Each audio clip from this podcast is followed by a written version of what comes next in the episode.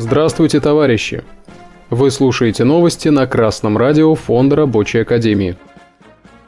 Сегодня в программе Кадровый голод в промышленности усиливается. Акция протеста рабочих мигрантов на швейной фабрике в Одинцове.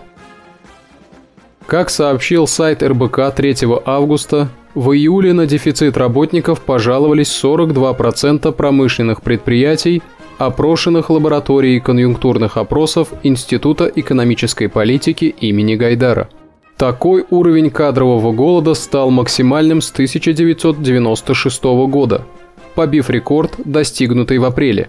Тогда на нехватку сотрудников указали 35% респондентов – Институт экономической политики проводит ежемесячные конъюнктурные опросы руководителей более чем одной тысячи промышленных предприятий с 1992 года. Им задают вопросы о текущих оценках и прогнозах спроса и выпуска, обеспеченности комплектующими, запасах готовой продукции, дефиците мощностей и кадров, ценовой и кадровой политике.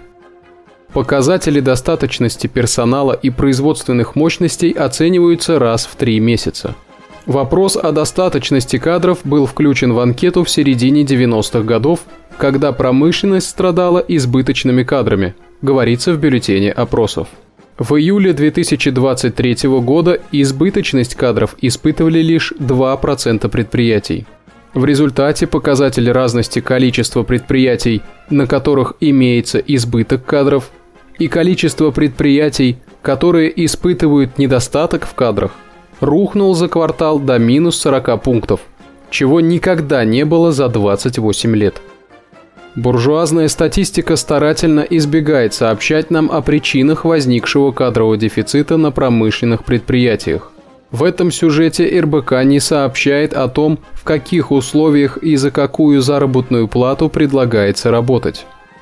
Но это не мешает нам понять, что основными причинами являются несоразмерно низкий размер заработной платы рабочего и невыносимо тяжелые условия труда, как, например, на швейной фабрике в Подмосковье.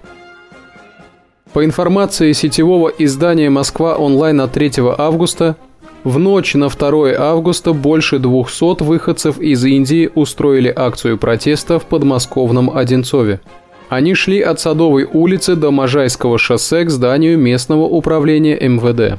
Там полицейские перегородили им дорогу, после чего рабочие двинулись в обратном направлении. Телеграм-канал «Типичная Одинцова» выложил рассказ одного из протестующих. По его словам, все они работают на местной швейной фабрике. Там их заставляют работать по 12 часов, не выплачивают им зарплату и отбирают паспорта.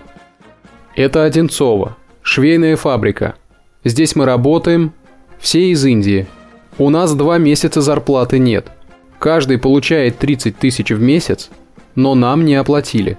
По 12 часов работаем 6 дней в неделю. Очень строгий режим.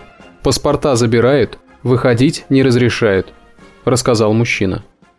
Возрастание капитала обеспечивается путем присвоения капиталистам прибавочной стоимости, создаваемой рабочими, путем присвоения их неоплаченного труда, что называется эксплуатацией.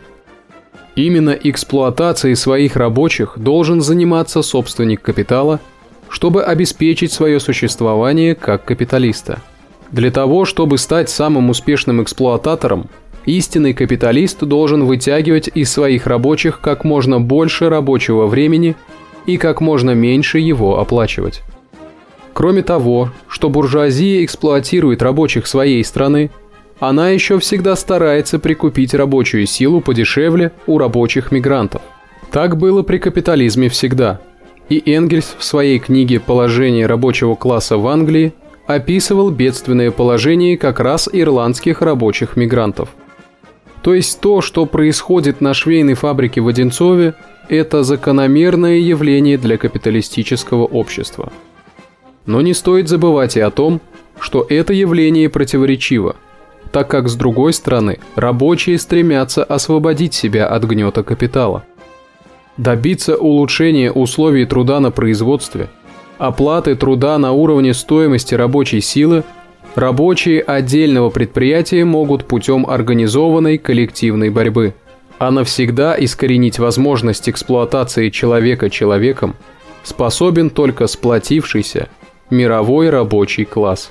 Пролетарии всех стран, соединяйтесь! Новости читал Сергей Воробьев с коммунистическим приветом из города Пензы.